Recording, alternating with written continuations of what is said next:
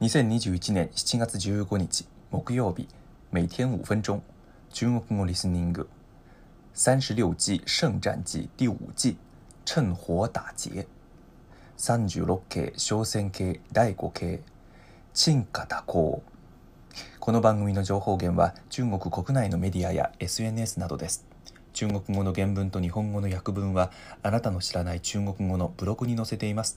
ブログの原文を確認しながら聞くことをお勧めします。今日のリスニング。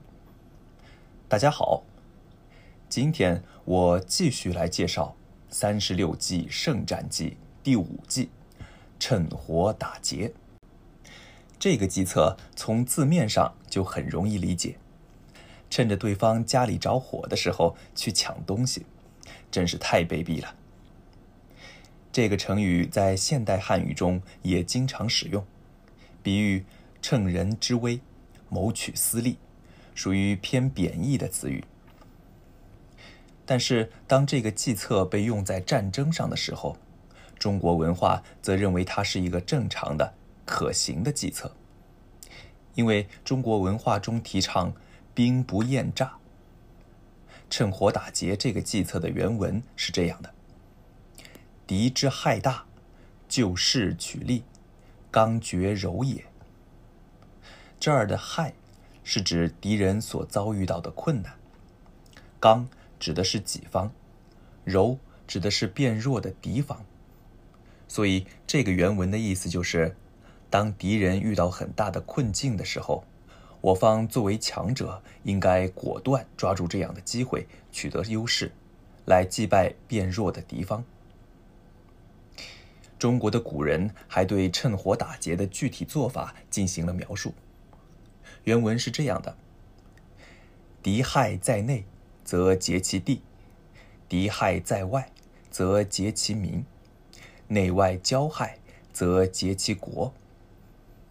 敌方的困难一般来自两个方面，一个是内忧，一个是外患。天灾人祸、经济萧条、农民起义、爆发内战等都是内忧；外敌入侵或出兵攻打敌人属于外患。这句话说的是，当敌人有内忧的时候，就趁机占领他的领土；敌人有外患的时候，就趁机夺取他的百姓。敌方内忧外患、岌岌可危的时候，就赶紧吞并他。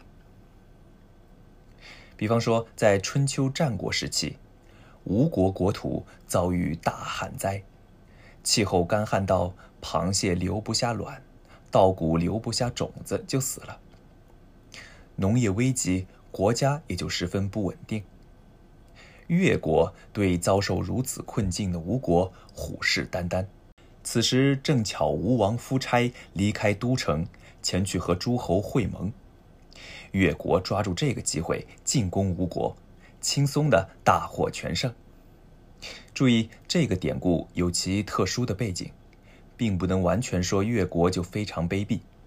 我找机会再详细介绍。和趁火打劫类似的说法还有“鹬蚌相争，渔翁得利”。这个说法在日语中也有。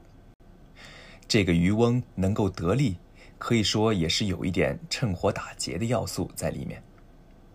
可能对日本人来说，趁火打劫这样的思维方式和日本人的秉性，尤其是武士道精神相悖。不过，自古以来经历了大量战争之后，中华大陆上的兵不厌诈思想已经深入人心。可能这就是文化的区别吧。